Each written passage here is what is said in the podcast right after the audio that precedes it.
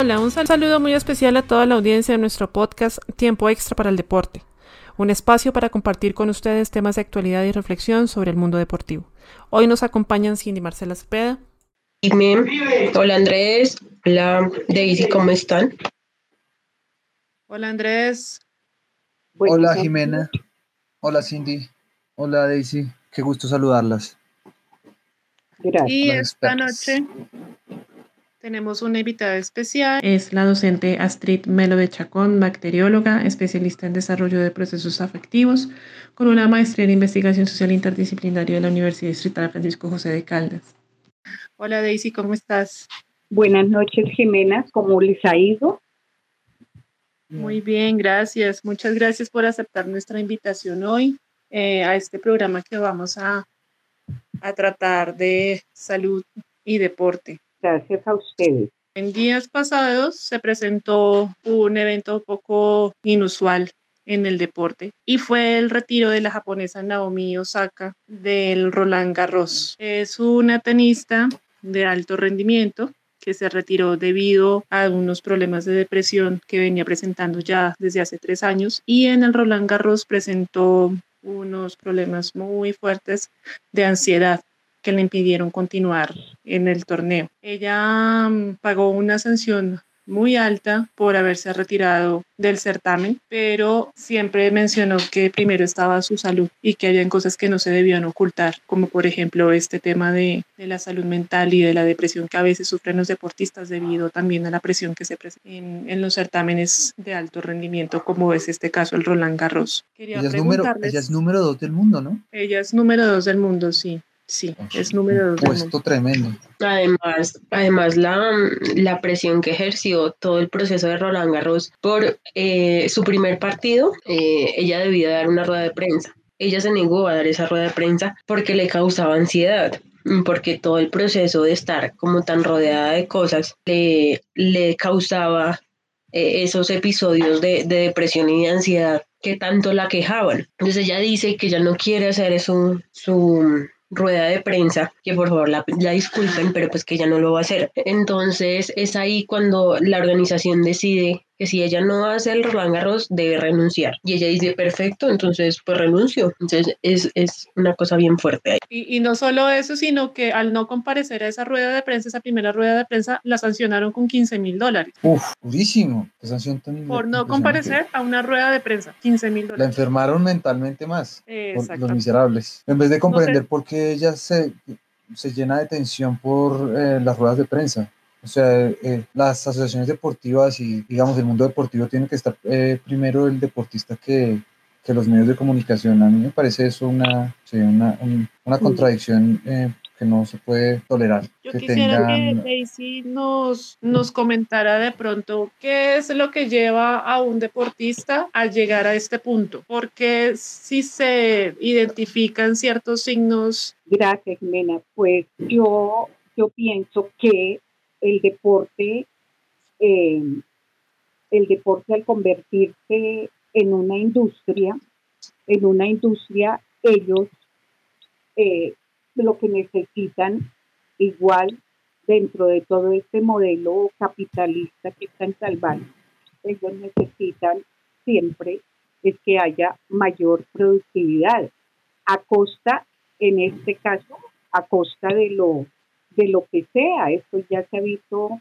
en el deporte, donde ese, ese sujeto deportista tiene que em, acceder, acceder a la demanda que se le hace dentro de la, dentro de la organización deportiva. Entonces, digamos que, que yo ahí lo que considero es eh, que que estos son los síntomas que eh, se evidencian de los efectos del capitalismo sobre la práctica sobre la práctica deportiva.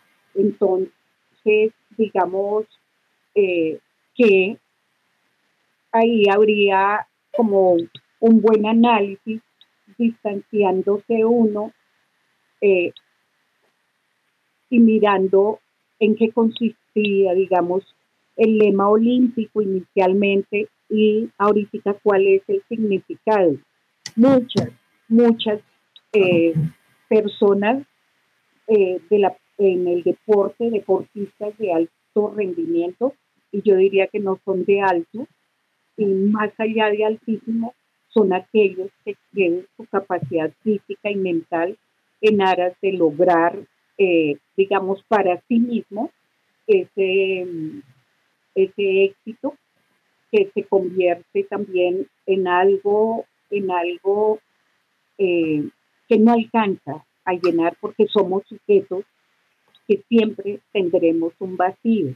Y el capitalismo lo sabe y entonces empieza a, a llenar a la población de muchas cosas a sabiendas de que estimulan todo lo que es el deseo en una persona.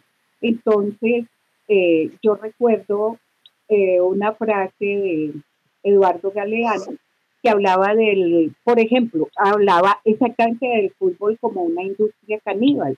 Y pienso que la, que la institución deportiva, la organización deportiva, no alcanza, eh, como decía Andrés, bueno, lo más importante debe ser ese sujeto, pero efectivamente ese sujeto sí es lo más importante para ellos, pero no como ese sujeto que requiere también de una ética aplicada por parte de la organización y por parte del mismo, no se alcanza a vislumbrar porque todo lo que se necesita es que haya eh, mayor, mayor productividad.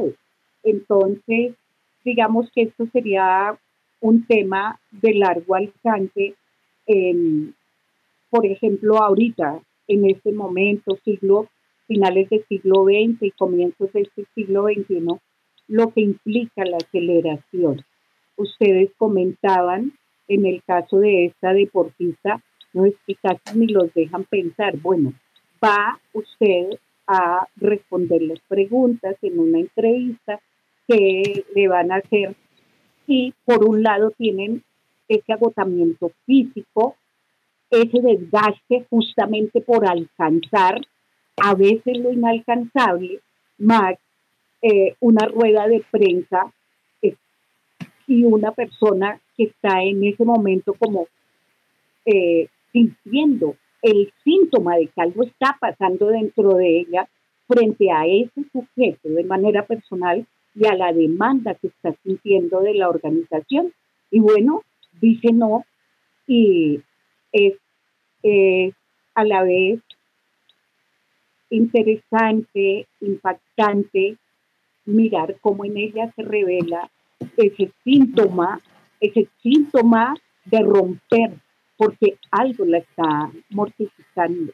Es eso lo que yo pienso.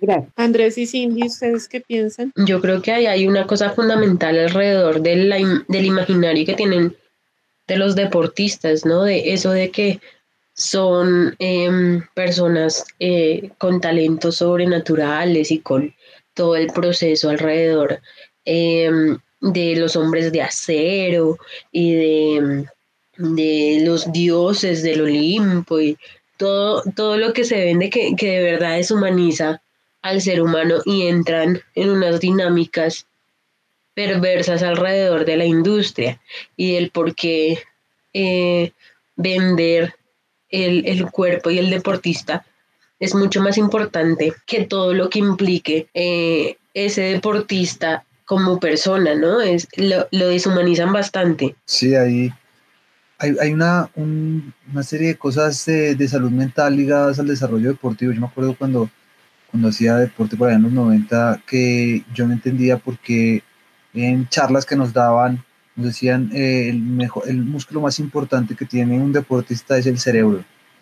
Y pues ahora lo entiendo más. Pues obviamente lo explicaban por qué el cerebro lo más importante, o sea que la fuerza del cerebro motivaba el desarrollo de todos los otros músculos de, de manera armónica. Entonces, un poco lo que se tenía en cuenta era el equilibrio, el equilibrio cerebral de los deportistas para poder rendir de la mejor manera y poder eh, que el cerebro estuviera eh, hablándole a los músculos del cuerpo de la manera indicada. Pero entonces, hoy en día me parece que hay como lo que estaban, como comenzamos hablando de Naomi Osaka, número dos del mundo, que sufre depresión, pero que no ha sido la única que ha sufrido depresión. Hay que ver el máximo medallista olímpico que tenemos, eh, se llama Michael Phelps y en este momento tiene depresión, pero es una cuestión, una enfermedad, digamos, una enfermedad con síntomas que tiene hace mucho tiempo y que se desarrolló más después de que dejó la natación de altos, alto rendimiento. Entonces yo creo que, que ese puede ser uno de los elementos a considerar, sobre todo si entendemos que puede haber eh, sobreentrenamiento de los propios atletas que hacen que su vida entera gira en torno al desarrollo deportivo y hace que descuide el resto de aspectos que son necesarios tener en cuenta para desarrollar una vida armónica. Y eso, y, es curioso, ¿no? Porque hay, eh, tiene, tiene un nombre específico ese, ese trastorno de sobreentrenamiento. El inexplicable síndrome de bajo rendimiento, curiosamente, genera la antípoda de lo que estaba pensando el atleta, ¿no? Y bueno, también está, está este, la cuestión del sobreentrenamiento, que es inexplicable síndrome de bajo rendimiento, está la depresión de lo que estamos hablando con los, los mejores atletas del mundo, y están todos los trastornos alimenticios eh, vinculados a la anorexia nerviosa y a la bulimia, que también puede generar la sobreexigencia, que Daisy también nos hacía caer en cuenta. Eso, eso tiene que ver con la estructura del sistema que nos rige, digamos. Eh, esa estructura del sistema que nos rige nos altera eh, hasta lo más personal, el desarrollo más personal o el desarrollo deportivo más particular, más individualista, que supone que está regido por el, por el sujeto, pero el sujeto es una construcción social también. Y esa construcción social es una construcción económica. Bueno, aquí, aquí volvimos eh, de lo particular a lo general esta charla. Yo creo que aquí hay que prestarle una especial atención y es el hecho de que ya es como si todos los deportistas se hubieran puesto de acuerdo en visibilizar ese tipo de temas, ¿no? Porque siempre, digamos que, eh, bueno, nosotros que estamos como en el, en el, en el, en el, como en el ámbito deportivo, pues sí nos hemos dado cuenta de que obviamente cuando un deportista se siente sobreexigido, eh, tiene una presión muy grande, de pronto ya tiene patrocinios y tiene que cumplir con ciertos, ciertas cuotas o cierto rendimiento para que el patrocinador continúe apoyándolo. Eh, bueno, y entre otros aspectos, el peso recae muy fuerte sobre el deportista y esto provoca ya sea ansiedad, depresión, trastornos alimenticios, trastornos del sueño, eh, baja autoestima quizás porque no logra conseguir los logros que desea y otra serie de, de, síntomas, digámoslo así, que llevan a pensar que está pasando por algún de ansiedad o de depresión. Lo interesante aquí es que de una u otra manera, Andrés lo mencionaba, Michael Phelps, uno de los mejores nadadores que ha habido en la historia, ganador de ocho medallas olímpicas en, en esas Olimpiadas, y estaba pasando por un momento de depresión muy fuerte y aún ahora ahora todavía se encuentra con problemas de depresión. Entonces, ¿hasta qué punto es conveniente para el capitalismo, como lo mencionaba también Daisy, visibilizar que el deportista no es el superhombre o la supermujer con, con poderes, digámoslo así, o, o con, con capacidades especiales que lo hacen atleta o super pesista o la super tenista, sino que son seres humanos comunes y corrientes que se dedican a un deporte, que son muy buenos en lo que hacen, pero pues que también se deprimen. ¿Ustedes creen que, que esto también se debe a como los educaron quizás en la infancia? ¿Creen que el apoyo que han tenido de pronto de, de sus entrenadores en toda la carrera o de pronto el apoyo o la sobreexigencia que ha habido desde casa o desde los padres tiene algo que ver? Bueno, frente a esta pregunta, también encuentra uno en, las lecturas que hay padres que eh, no pudieron acceder eh, gustosamente a la práctica deportiva que les gustaba y, y se realizan, se realizan en, en sus hijos. Hay una película que no recuerdo el nombre en este momento, se las debo, donde no sé si ustedes la han visto, Andrés, donde un padre, su hijo mayor, él sí se dedica al deporte, y el segundo a la natación, y el segundo hijo quiere estudiar, pero el padre lo obliga y los resultados son, son desastrosos emocionalmente, pues para toda la, para toda la familia.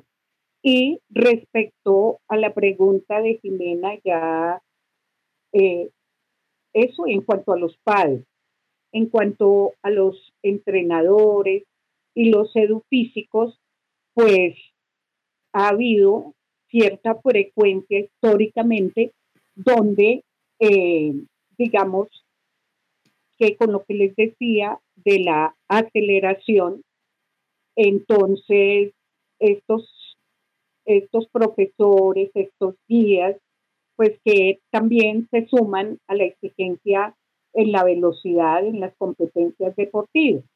Entonces, ¿qué va ocurriendo ahí?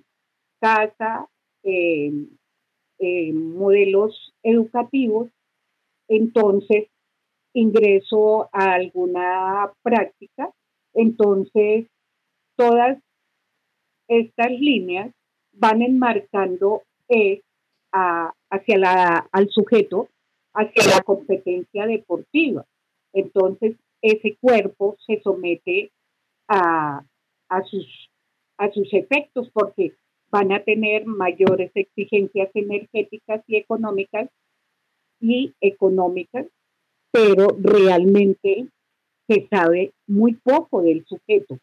Yo creería que, eh, que actualmente y frente al cuidado que se le está pues poniendo a estos deportistas, porque históricamente ustedes saben que, hay una buena cantidad de deportistas que han fallecido durante su práctica competitiva, digamos.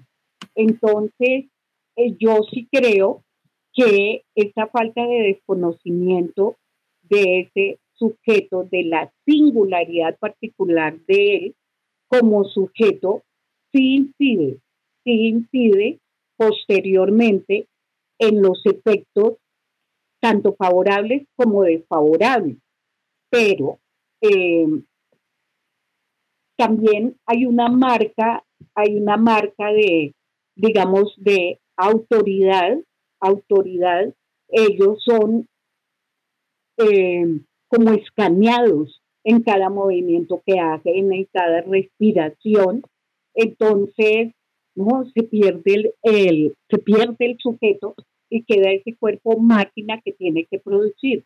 Luego, ese sujeto que está siendo, que está siendo sometido a esa serie de exigencias, también emocionalmente como corporalmente, tienen un límite, un límite que ya cuando se desborda eh, esa preocupación por no alcanzar o por haber alcanzado también, la ansiedad, la ansiedad sobreviene como un mecanismo también de defensa que tiene, que tiene el organismo. Entonces, para mí, básicamente, eh, pues una mirada muy, muy, muy corta es ese desconocimiento del sujeto. Y dentro de un mercado, pues o produces o no produces. Entonces, esa es como mi apreciación.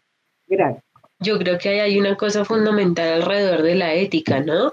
Eh, creo que también hemos encontrado, hay, hay, un, hay una clara iniciativa de los, de los entrenadores a sobreentrenar al, al, al deportista y hacer hasta lo imposible porque suba de nivel. Entonces tú encuentras a niños de 5 y 6 años con patines profesionales en un punto en el que pues se le puede formar el pie, pues entonces hay una cantidad de, procesos que yo sí creo que hay que mirar y de, entrar a hacer todo el proceso ético de si sí, de si sí es viable volver al sujeto máquina o no es tan viable o, cuál, es, cuál es el fin de, ese, de ese proceso, porque es que además el, el deporte de alto rendimiento sí tiene que ver con la salud? Esa, esa es una de las preguntas que yo mm. más me hago, porque es que hay una,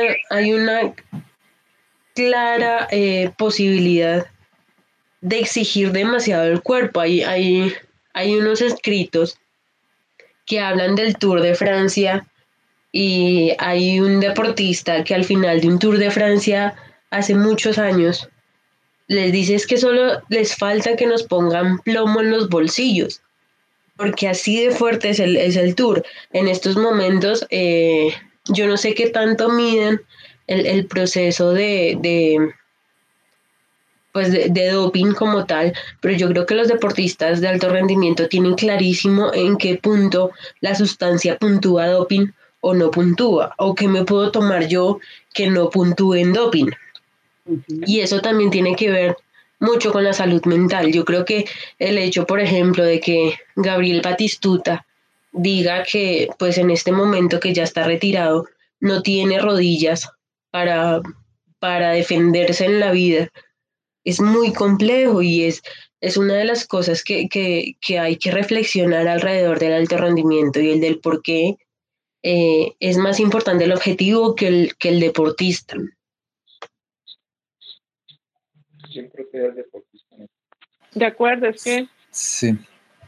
No, que estoy, estoy de acuerdo con, eh, con lo que dice Cindy, sobre todo en el alto rendimiento. Digamos que cuando se hacen políticas públicas en Colombia, bueno, en el resto del mundo, cuando comienza la historia de la educación física y de los deportes para el conjunto de la población, se está pensando en que realmente van a contribuir a, a, vigorizar, a vigorizar a la gente de la nación cuando se pongan a practicar distintos deportes, porque el deporte es también alegría, genera testosterona, genera endorfinas eh, que son benéficas para, el cuerpo, que además eh, le da salud al corazón, le da eh, fuerza a la mente, digamos que practicado en dosis moderadas es tremendamente bueno para la población, de 5 a 30 minutos digamos, las propiedades y muchas de la, de la introducción de estos deportes, más allá de la dinámica del juego que tienen muchos deportes,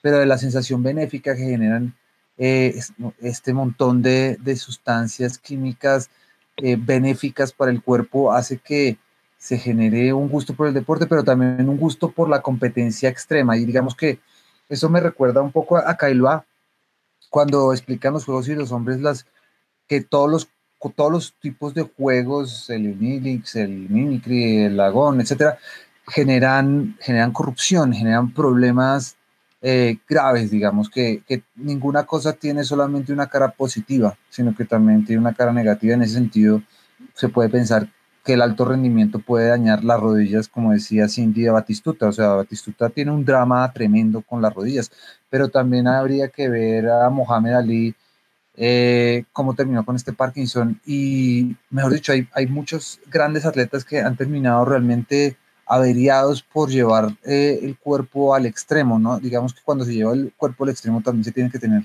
en cuenta cuáles pueden ser las consecuencias que van a tener a futuro. Y esa es la, la idea, ¿no? Porque el deporte tiene, transmite que la realización está en la juventud. O sea que hay que apostarlo todo por la juventud, sin casi que sin pensar en, en la vejez a veces el deporte de alto rendimiento, ¿no? Entonces, eh, muchos de esos, de, de esa cuestión del, del, alto rendimiento genera muertes muy tempranas, eh, futbolistas que mueren en el campo de juego, o por ejemplo, el otro día estaban diciendo, no, que Egan Bernal se parece mucho a Pantani, que porque ha ganado igual que Pantani un, eh, club, un Tour de Francia y un Giro de Italia. La diferencia es que Pantani Pantani lo, le pillaron de doping, pero también se dice que la muerte de Pantani se debe a, uso de sustancias prohibidas también. Entonces, eh, también es como la estrategia que ha tenido mucho el ciclismo, pero que seguramente se dan en otros deportes en, eh, el mundo.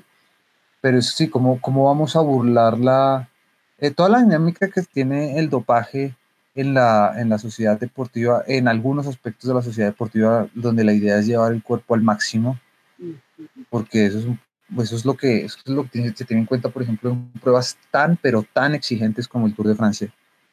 Bueno, eso, eso por lo pronto. En ese sentido, entonces me queda a mí como un interrogante, bueno, realmente dos. Entonces, uno, el alto rendimiento siempre va a causar problemas de salud mental en los deportistas. Y la siguiente es, ¿qué manejo se le debe dar entonces a un deportista de alto rendimiento para que no presente estos problemas de ansiedad o de depresión?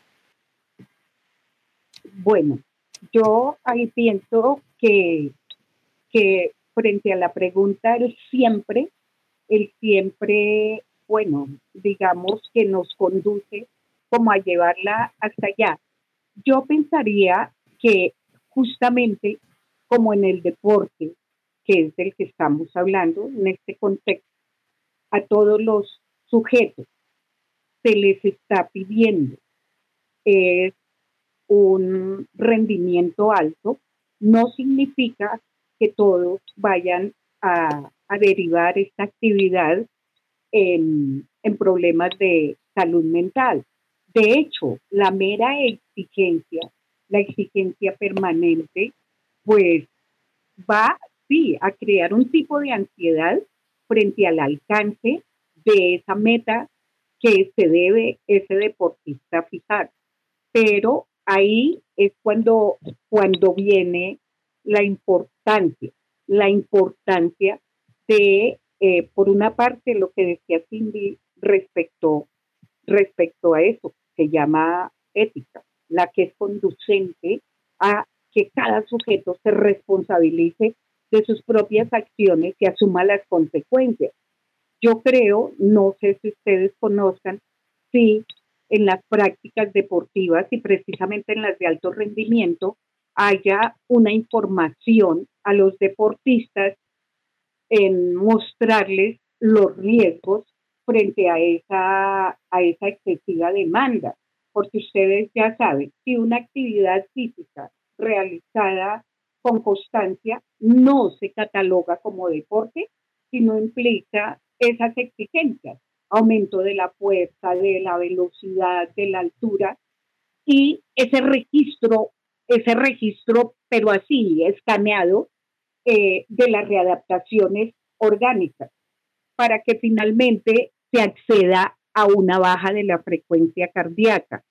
Entonces, en este momento yo me veo a un sujeto deportista multiplicado, así como a veces aparecen las imágenes, como miles de imágenes iguales que van, que van desplazándose. Yo creo que, que se va volviendo el deporte, el deporte de alto rendimiento como formar figuras, formar figuras. Ahora, frente a la pregunta de, de Jimena, yo sí quiero ahondar que cada sujeto también tiene eh, ese inconsciente que le va revelando por momentos, bueno, eh, rico, esto está, está simpático. La pregunta mía es, y ustedes deben saber eh, más de eso, es si estos deportistas, aparte de esas cargas, de ese entrenamiento altamente riguroso, a ellos les conceden eh, algunos espacios para, para el ocio. No, no, no conozco, entonces, eh, digamos, cuál es la percepción que estos deportistas tienen del uso del tiempo. Todo el tiempo, eh, si no hay competencias, qué tiempo descansan, qué tiempo tienen para estar en sus actividades cotidianas antes de llegar a ese, a ese ejercicio máximo. Entonces, yo diría, Jimena, no siempre terminan al igual que no siempre cualquier ser humano va a satisfacer esa necesidad, ese vacío de llegar al culmen porque después ese vacío nunca se llena y eso es lo que no nos informan. Ese vacío no se llena. Entonces, como ese sujeto es consciente de eso, que tiene un nivel de alcance, pero que igual sea exitoso o no lo sea, va a redundar en un vacío. Yo lo miro desde, desde ese, desde ese lugar y no es desde un discurso pues como hiperelaborado, pero nosotros lo vamos, lo vamos sintiendo, lo vamos sintiendo que el humano nada lo va a satisfacer. Cuando hablaban ahorita de Batistuta, no solamente las rodillas, es que él, él sí, por estar en su práctica, por alcanzar eso que se llama eh, el éxito y la fama, él, él utilizaba pues corticoides de manera exagerada hasta que un día no, los pies no le dieron más, o sea, los miembros inferiores ya le dijeron hasta aquí, hasta aquí, compañero. Y no, no se pudo levantar. Entonces, digamos que no solamente les pasará a los deportistas, sino a muchas personas en su actividad por, digamos, el desconocimiento de ese, de ese, de ese inconsciente de ese sujeto y de esa parte consciente es que el mercado te dice o satisfaces o satisfaces o satisfaces. No hay un elemento, yo no lo he visto en el deporte y espero pues verlo algún día, que los entrenadores o los tocaría revisar, revisar bibliografías y en eso soy un poco atrevida, un poco osada, cuántas eh, al deporte han ingresado con sus teorías. Ha habido muchos intelectuales que lo han abordado de una manera muy gustosa, como, se me olvida, como quien escribió La peste, Albert Camus, que era, pues, tenía una argumentación eh, para eh, buscarle, sentir en el deporte con el deporte mucha afinidad, mientras que Borges desde otro lugar le parecía pues una cosa que no, no le daba crecimiento a ese sujeto. Entonces yo pienso que, que falta como un, una mirada desde un ángulo que tocaría revisar, reitero, con mucha pena no, no la conozco, solo algunas películas y por eso pienso que debe haber muchos escritos al respecto sobre esa insatisfacción humana que, que no, no, no la llena nada. Entonces ustedes han visto personas exitosas, ahorita pienso en Maradona, yo digo que eso son, Los, los frutos, los frutos del capitalismo salvaje es que nos introducen aquí absolutamente cualquier tipo de mercancía. Yo digo, antes se elaboraban productos que la gente necesitaba. Ahora buscan, encuentran los consumidores para los productos que se elaboran. Es, es algo así. Muchas gracias. Bueno, no, o sea, em, había dos casos que eh, tenía pensado que, digamos, también trascienden la idea del capitalismo, aunque posiblemente no.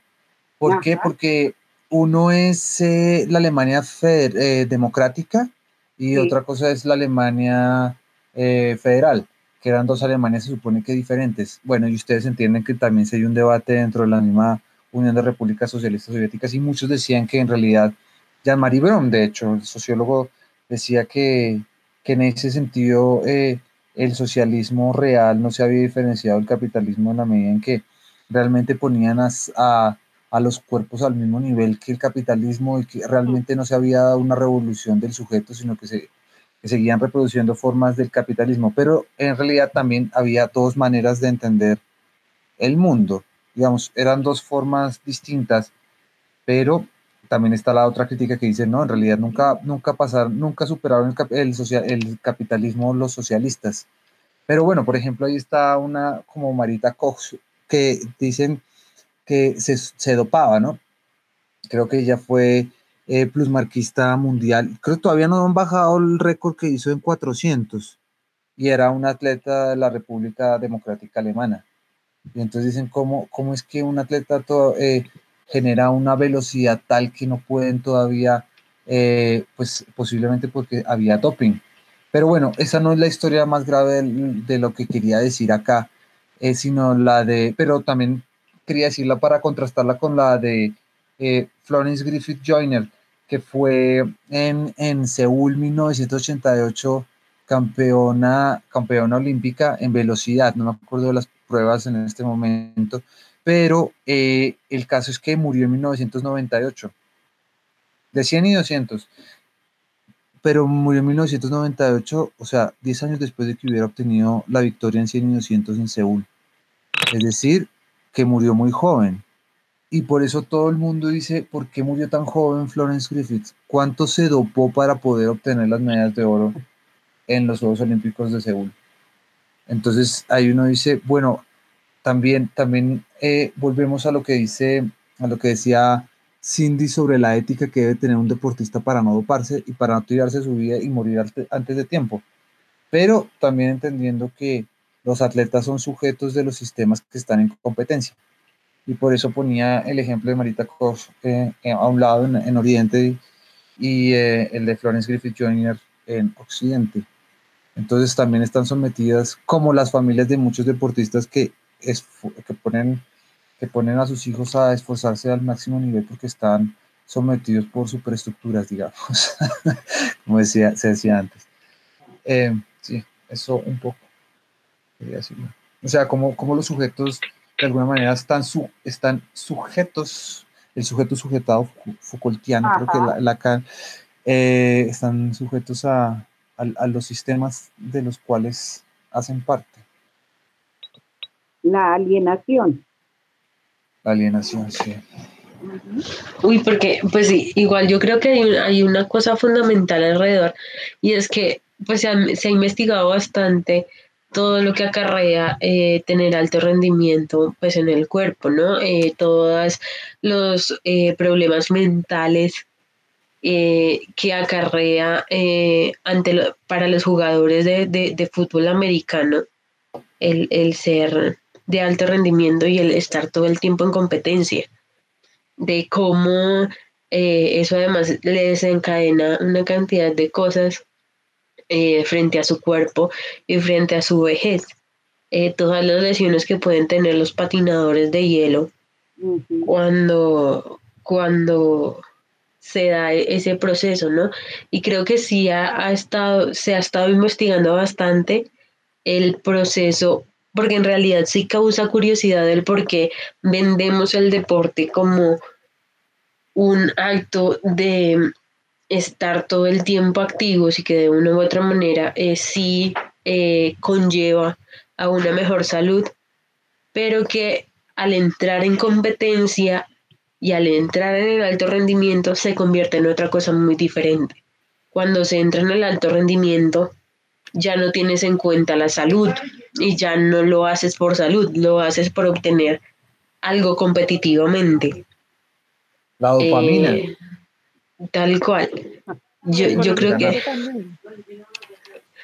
Sí, tal cual, el reconocimiento social, el, el hecho de que los consideremos unas máquinas y dice, dice un, un locutor de, de, ciclismo, Rigonator, cuando, cuando habla de Rigoberto Urán.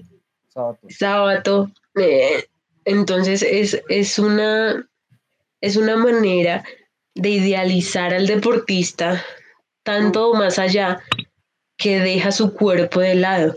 Entonces, es muy chistoso que, por ejemplo, ellos, ellos tienen un, proceso para orinar, eh, tienen un proceso supremamente complejo montados en una bicicleta. Yo todavía, yo creo que yo, eh, eso causa admiración alrededor del cómo tú eh, tienes que hacer absolutamente todo en la incomodidad de una bicicleta. Eh, y eso no solo pasa con ellos, ¿no? Pambelé en, su momento también entró en unas dinámicas fuertísimas y él en un artículo decía que él nunca llegó al cartucho, pero él llegó a tener el cartucho en su corazón, el cartucho era su corazón. Entonces, hay una, hay una cantidad de cosas alrededor de las emociones y de todo el proceso que no se deja al deportista ser humano y se le, se le quita ese, esa humanidad para volverlo una máquina y para volverlo una máquina alrededor de la competencia. Y lo curioso es que también todo el tiempo le estamos diciendo a la gente que haga deporte porque el deporte le va a dar a usted salud, ¿no? Y vamos a ver a los deportistas de alto rendimiento, muchos cómo terminan y no terminan precisamente muy bien. Otra pregunta que yo tenía era entonces, em, para un deportista, ¿siempre van a ser necesarios los suplementos? Bueno, eh, respecto a eso, yo quisiera eh, resaltar esa alianza que, se ha venido dando entre la ciencia y el mercado. Entonces, eh, por una parte, los investigadores científicos, pues, imponen también desde su saber esas pautas, pautas de, de consumo esas pautas de consumo, pero a la vez, digamos, como los fármacos, esto también eh, son industrias y donde deriva, donde deriva eh, su ganancia, exponiéndolas en función del mercado. Entonces, digamos, más que todo, eh, yo lo más frecuente en las bibliografías revisadas a quienes más les interesa consumir este tipo de, de sustancias, pues no lo vi estadísticamente, pero uno lee en los que practican la, la alterofilia.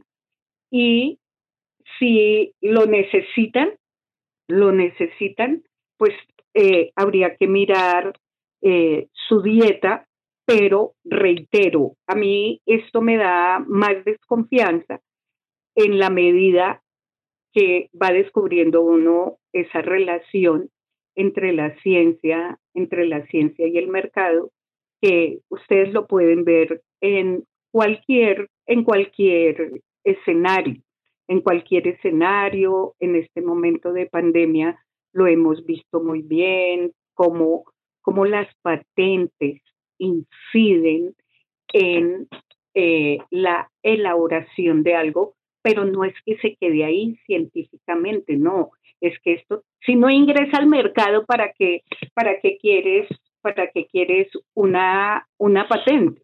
Ahora, quienes deciden regularmente, yo no sé si los médicos deportólogos, eh, no conozco, eh, sean ellos los que le están sugiriendo al deportista el uso eh, de ciertas sustancias, porque eso en el mercado hay, hay muchísimas. Entonces, el deportista que quiere, pues, que su cuerpo sea mucho más musculoso de lo que es, pues utilizan, utilizan una sustancia que le lleva a la célula eh, las grasas para que las las rompa, las vaya eliminando y quede, eh, pues ese peso casi sea en su totalidad magro. Esto eh, para tener muchas más proteínas y ya se advierte cuál es el, el daño que puede ocasionar el exceso de consumo de proteínas a nivel, a nivel renal. Ahora eh, llega, a, llega a mi pensamiento, a mi pensamiento un, un elemento que nosotros, los humanos, normalmente no debemos emitir proteínas por la orina. Cuando a uno le encuentran proteínas en la orina es un poquito preocupante, pero han establecido algunos, eh, como algunos niveles donde en un deportista eh, después de su práctica, que es normal que eh, emita proteínas por la orina, por ese hiper, hiper esfuerzo. Entonces, frente a esta pregunta eh, de Jimena, que no, de mi parte, no obtiene una afirmación así con certeza, solo invitar a la reflexión, invitar a la reflexión sobre cuáles son las consecuencias de esas alianzas entre la ciencia, entre la ciencia y el, y el mercado. Con esa pregunta, eh, uno podría hacer un trabajito de, de investigación para que esto derive en el qué tan alto es el consumo a nivel mundial de sustancias que realmente y sí eh, ponen a ese sujeto que ya no es dueño de su cuerpo, él no es dueño de su cuerpo, ese es el cuerpo del otro, porque el otro es el que lo está guiando, el otro es el entrenador, el otro es la institución deportiva, el otro es la política pública. Ese sujeto no es dueño de su cuerpo, entonces admite, admite, eh, admite ese consumo. Tocaría siempre que hay uno dialoga con, con otras personas, lo más bonito es que no lo lleva uno a certeza, sino a la necesidad de estar investigando. Entonces, si no son estas sustancias, y como decía ahorita Andrés, esta producción de, de endorfinas frente a una práctica, frente a a, la práctica de actividad física, a la práctica de deporte, como todo, el exceso de producción llega un momento en que ellas se agotan. Al agotarse, no hay estímulo emocional, no hay esa fuerza vital eh, que, que nos conduce, que nos conduce. Entonces, por exceso de producción, pues se van agotando y después entonces vienen esos altibajos de orden emocional y corporal, el sujeto no quiere nada, no puede nada y tiene que acudir al uso de sustancias eh, ansiolíticas, antidepresivos, porque ya no hay producción, se excedió la producción. Entonces sí me parece, me parece muy interesante mirar esa alianza entre ciencia y mercado frente a la pregunta que acaba de formular Jimena. Gracias. Yo creo que hay algo que, que Daisy mencionó ahorita precisamente escuchándola y es el hecho de que el cuerpo del deportista de alto rendimiento ya no es suyo, sino que entra a ser de alguien más o de algo más, refiriéndonos ya como a una entidad o, o al patrocinador o a un tercero.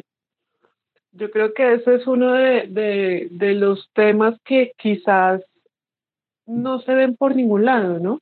De que ya realmente el deportista pierde autonomía completamente de su cuerpo, de su bienestar, de su salud, y tiene que depender es de otro que venga y le diga qué tomar, qué hacer, qué comer, cómo comer, cómo correr, cómo es su entrenamiento, cuántas horas de descanso debe tener, cuántas horas de, de sueño obligatoriamente tiene que dormir.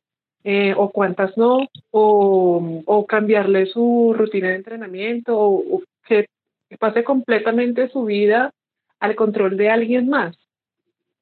Y creo que en ese sentido también eh, recae mucho la parte de la ansiedad y de la depresión, de, porque en últimas la persona que está ahí todo el tiempo con él es el entrenador o el psicólogo o, bueno, el ayudante, el colaborador y deben haber ciertas señales que ellos deben identificar y sin embargo porque de pronto deben cumplir con una cifra o con un estándar o con ciertos títulos eh, al año porque deben romper un récord o deben alcanzar cierta cifra en dólares o en euros, esos síntomas o esas señales pasan desapercibidas y ahí es cuando esa autonomía y ese derecho sobre su propio cuerpo se pierde.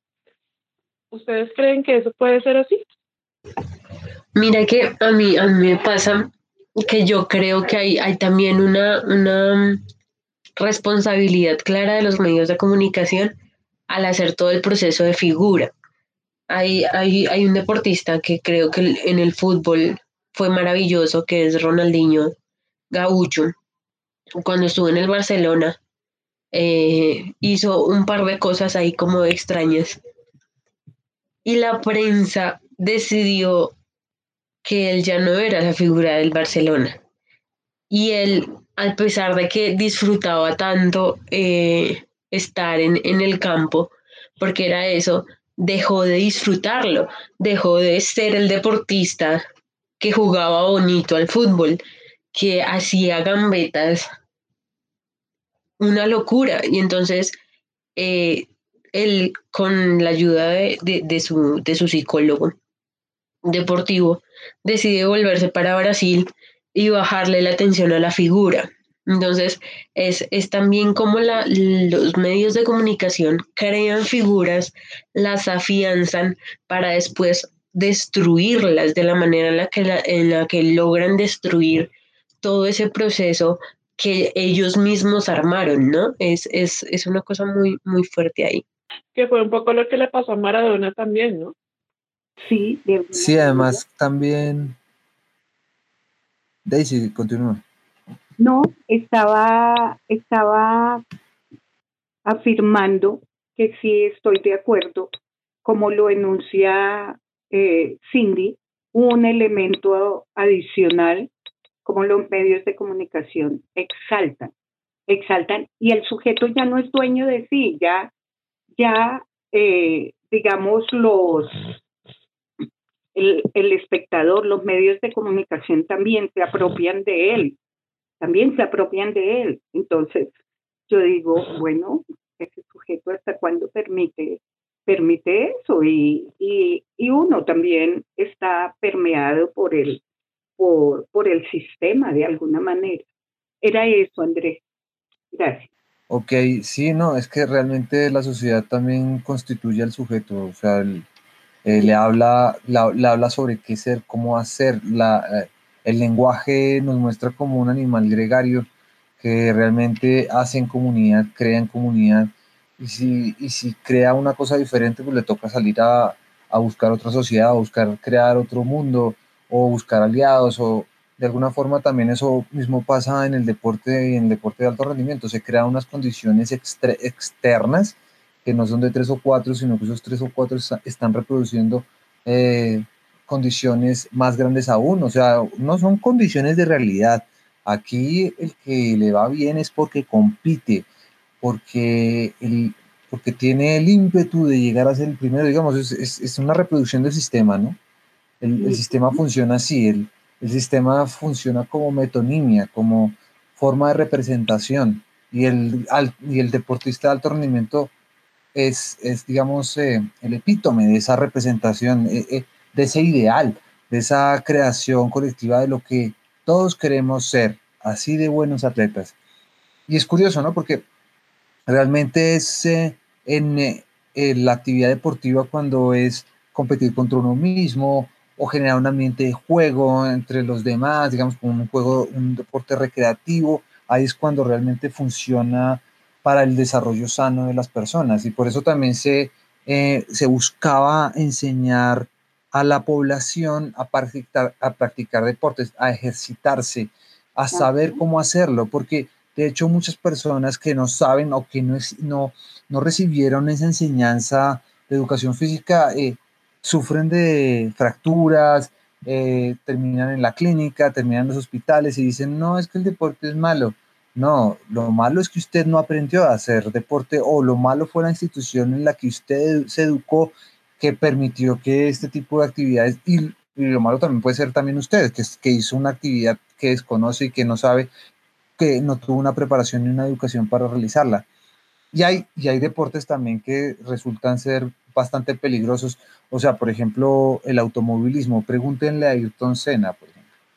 Ayrton Senna es un ejemplo del automovilismo, aunque hoy en día ha avanzado muchísimo el automovilismo para que no, curiosamente fue Schumacher, él, está en coma, pero no por practicar automovilismo, sino por practicar un deporte para, para, lo cual no está preparado, que es el esquí, ¿no? Entonces es como la paradoja, ¿no? O sea, practicó, fue campeón siete años de la Fórmula 1, o yo qué sé, y, pero cuando fue a practicar otro deporte, eh, eh, no ha fallecido, pero sí sufrió un accidente que lo dejó en coma. Entonces, hay también unas, unas paradojas del, deportista de alto rendimiento que, bueno, o sea, es como cuando le descubren la adicción al sexo a, a, este, al golfista, ¿no? Tiger Woods. Tiger Woods.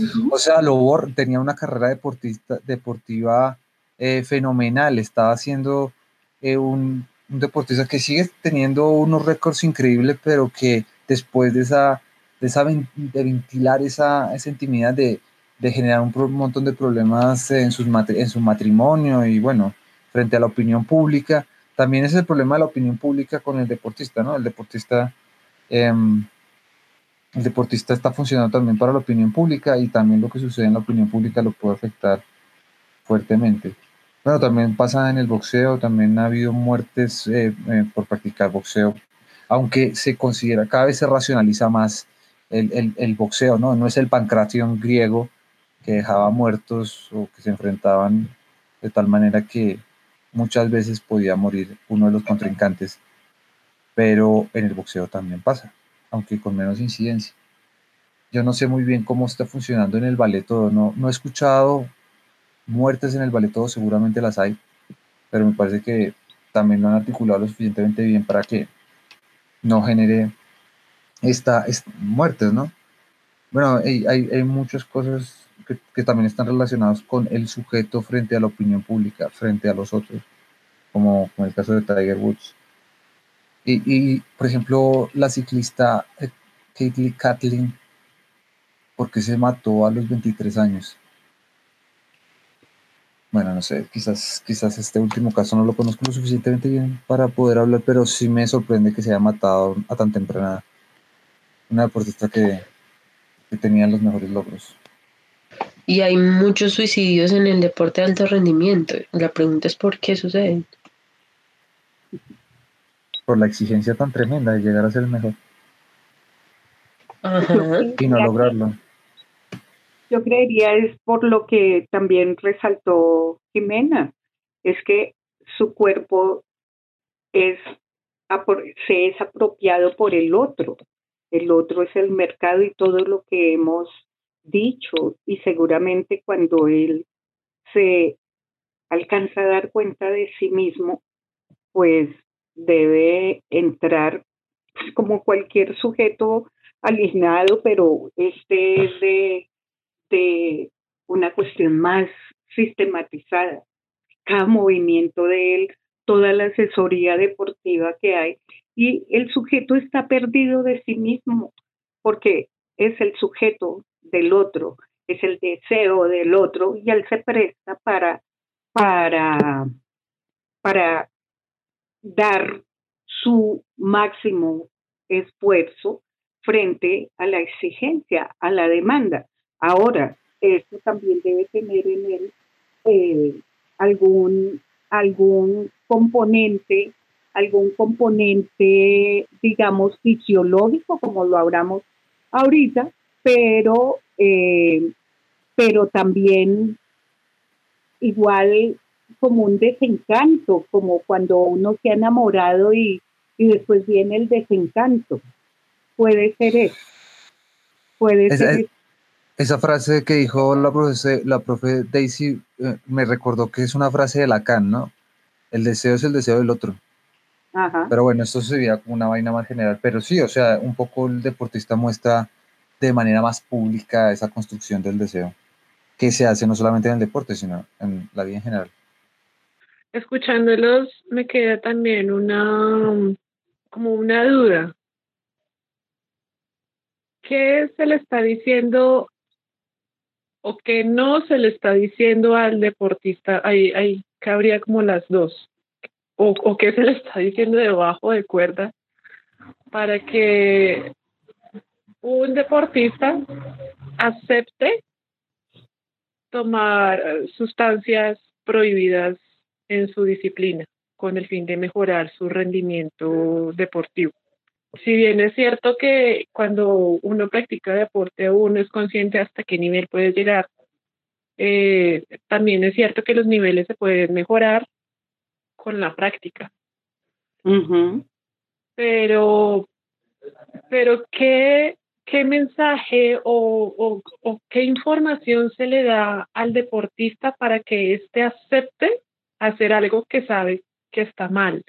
Y no solamente que está mal, sino que es ilegal y que va a tener efectos en su cuerpo para mejorar su nivel deportivo. Pues eh, esa es una, una, gran, una gran pregunta. Digamos que, como lo mencionaba Andrés, el lenguaje, el lenguaje también, también construye. Entonces, eh, digamos que cuando, cuando la lengua inglesa, originaria del deporte, eh, le da el nombre de match a, a las competencias, entonces, ¿qué traduce eso? Eso traduce enfrentamiento, eh, emparejar, igualar, encuadrar, corresponder, digamos, o hacer juego. Entonces, digamos que ahí necesariamente eh, se construye, se construye un opositor, un opositor. Hablo de, de deportes, de deportes de conjunto. Entonces, eh, digamos que hay un otro, hay un otro, y lo ve uno pues en estas, en estas competencias ciclísticas, es mucho más evidente cuando uno escucha cuatro segundos, un segundo, son, son fracciones eh, de tiempo de ese, del que medimos los, los humanos que se torna de alta importancia, es decir, la velocidad, ese hiperesfuerzo, ese hiperesfuerzo, de verdad demanda, demanda en ese deportista. La necesidad, yo creo que no es, no sé cómo será la intención de quien consume esa sustancia, pero es frente a ese deseo de alcanzar eh, lo que debe alcanzar según los otros. Ahora, eh, esto del, del doping tampoco tampoco es una situación muy exclusiva de ese sujeto, de ese sujeto deportista, porque en las lecturas que uno aborda también hay eh, complicidad, puede ser con el entrenador, con la institución que lo está avalando o con la, con la federación, llamémoslo así, que lo está avalando y se idean todas las formas también para que ese sujeto la consuma. Ya hemos dicho, ese cuerpo es del otro. Pero él también, él también está, está necesitado de cumplir, de cumplir esa asignación que le da el otro frente a esas capacidades físicas que le encontraron en algún, en algún momento. Entonces, digamos que como no se, no se tiene como esa, esa conciencia del cuidado de sí mismo, no, pues se desborda y satisface, es que satisface, no sé qué tanto a él mismo, pero sí al otro, al, al a quien lo está contratando, eh, la publicidad también es una cosa que, que debe ser como, como un lazo que, que a ese, a ese sujeto. Entonces, yo creería que eh, no es tanto que él sepa del daño, sino que el deporte ha perdido esa cualidad deportiva que como Andrés lo mencionaba, es algo como eh, algo que puede ser recreativo y de hecho tiene su fracción, pero la demanda, y yo insisto en esa alianza entre ciencia y mercado, no, eh, no se han hecho todas estas sustancias, todas estas sustancias que incrementan el rendimiento de manera ingenua. Eso también tiene un propósito.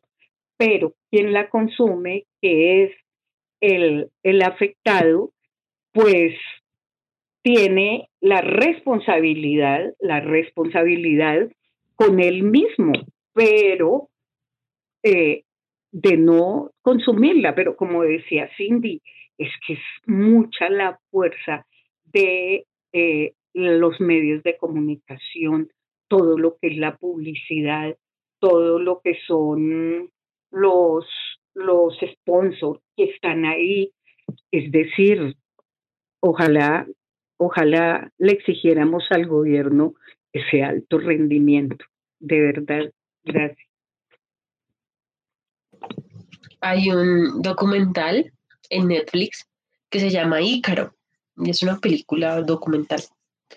Ahí el, el que hace el documental decide, eh, gracias al escándalo, todo este escándalo que surgió en, en, la parte rusa del, proceso del doping, decide hacer, hacer una competencia parecida al Tour de Francia, que es como, el, como clasificatorio al Tour de Francia, dopado. Y entonces él hace, él hace eh, pues varias, varias competencias de esa misma competencia para, para clasificar al tour. Entonces, él logra entender, él lo hace por curiosidad y yo creo que de una u otra manera también eh, puede que el deportista eh, entre a mirar por curiosidad qué es lo que pasa y hasta dónde sí me mejora o no me mejora el rendimiento el consumir este tipo de sustancias. Entonces, él, hace eh, dos pruebas dopado y en una logra perfectamente subir y en la otra está tan cansado y tan, tan sobreentrenado que ni siquiera el doping lo logra, lo logra subir, ¿no? De, puesto en el, en el, proceso. Entonces ahí, ahí demuestran primero todo el andamiaje de corrupción que tuvo, que tuvo el, el laboratorio ruso. Eh, dos, eh, todo el proceso que vive el deportista al, tener que doparse. Y, tres, como toda la exigencia que tienen las competencias de alto rendimiento a la hora de entrar sobre los cuerpos de los deportistas a, considerar eh, que eso debe ser así o que no debe ser así, ¿no? Ok, buen resumen de la, de Ícaro, sí, yo también vi la, la, pues digamos, como para conversar. Yo también vi la misma serie en Netflix. y sí me parece importante, por ejemplo, el papel de Floyd Landes en, en esa denuncia y hay una cuestión que muestra, e, es una radiografía del mundo del ciclismo. O sea, lo que, lo que muestra esa película, ese documental de Ícaro, es que todo el mundo está eh, vendido, comprado, corrupto y que yo me acuerdo en esa época cuando pues que la superestrella colombiana eh, pues no era así, pues no era un Egan Bernal, eh, pero el caso es que era Santiago Botero, me acuerdo, y que Lance Armstrong hablaba sobre, sobre Santiago Botero, que es que le parecía que era muy irregular, que a veces estaba, que no, no, que como, como actua, hablando de él con, como con mucha sospecha, ¿no? Bueno, también había temas de que eh, Santiago Botero producía un montón de testosterona que uno decía, bueno, esto es extraño. Entonces uno, uno decía, ay, bueno, pero es chévere verlo competir, ¿no? chévere verlo competir, pero uno no sabía toda la, que detrás de eso había una corrupción impresionante. O sea, si no es porque cercaron a, a Armstrong, o sea, todo el mundo llegó y dijo, nos han pillado a todos, ¿cómo así que no te van a pillar a ti? Y bueno, salió, salió a la luz, después está también la Operación Puerto. Digamos que la, eh, la con Banesto también hubo, antes con Jan Ulrich, ha habido, digamos, en los últimos 20 años, más de 20 años, 25 años, digamos, un problema con, con, el ciclismo que se ha descubierto que esas carreras que plantean son demenciales, o sea, que es un ritmo de carrera impresionante. Y por eso ahora también con From estaban diciendo que ya era un doping técnico, era una adecuación de la cicla para que andara mucho más rápido con el Ineos eh, eh, From. Bueno, ahora corre con el Ineos Egan Bernal. Y vamos, vamos, estamos viviendo la ilusión deportiva también. Pero es que eh, me quería volver un poco sobre lo de lo de Kailoa, ¿no? Sobre la, los cuatro tipos de juegos, el, el Linux, la Alea, el Mimicry y el Agón. Pero me quería centrar eh, mucho, mucho en el tema del Agón, ¿no? Que es la cuestión de la competencia y el problema de la corrupción en la competencia es querer llegar a ser el mejor. Y ese, ese, ese, esa idea de la competencia como para llegar a ser el mejor, pues también se puede ver en la política, que son también espacios que son públicos y que muestran que eh, los políticos por llegar a tener las mejores empresas, las mejores empresas no, las mejores propiedades o las mejores, la mayor cantidad de dinero o que el mismo dinero genera también esa corrupción. Entonces, el, el deporte también está reflejando cómo está funcionando el resto de la sociedad, eh, tanto lo público como lo privado, que también hay un, un montón de problemas con, con el arreglo de, de, de, de precios, con los oligopolios de varias empresas en Colombia, que eso es un poco engañar a los consumidores para poder, entre comillas, o sea, no generar una competencia perfecta, sino un arreglo de precios. Eso, eso va, esas son las leyes más antimercados que se pueden generar en el país y que se ha dado en varios, en varios eh, productos nacionales, pero también se da a nivel mundial. Es decir, eh, es, es, un, es un tema, o sea, el, el, deporte también está reflejando cómo, se cómo funciona el resto de la sociedad y un poco también eh, funcionaba con las otras categorías que menciona Calva, que es el Linux, que es el riesgo, ¿no? O sea, la necesidad de deportes de riesgo y, y también eh, cuando se genera, cuando uno ve un poco Ícaro, es como, es como se ve cómo los ciclistas o los equipos están calculando cuando se van a hacer pruebas de doping y están, están sobre el riesgo, están jugando con el límite, hay una adrenalina impresionante, ¿no? Y después está la lea que es todo el negocio de apuestas que se mueve alrededor de eh, decisiones compradas también para, bueno, que se puede ver en, en, en el boxeo, que eso también lo, lo desprestigió, pero también se ve en el fútbol. Estos hermanos Gallón Nao no fueron los que mataron, mandaron a matar a Andrés Escobar. Entonces sí, estamos en, en el alto rendimiento, se, se, demuestran los grandes éxitos y también los grandes fracasos que como especie estamos teniendo. Grandes fracasos éticos. Bueno, ha sido un gusto tenerlos aquí. Eh, muchas gracias, Andrés. Muchas gracias a ti. Muchas gracias, Cindy. Gracias, Jimmy. Gracias, Daisy. Gracias, Andrés. Gracias, Cindy. Gracias, Daisy. No, gracias. Muchísimas gracias por haber aceptado esta invitación. Muchísimas gracias por acompañarnos en este programa. Y a todos ustedes los invitamos a estar atentos a los siguientes programas de este Ay, sí. podcast. Chévere, salud, chévere. Bueno, muchas gracias.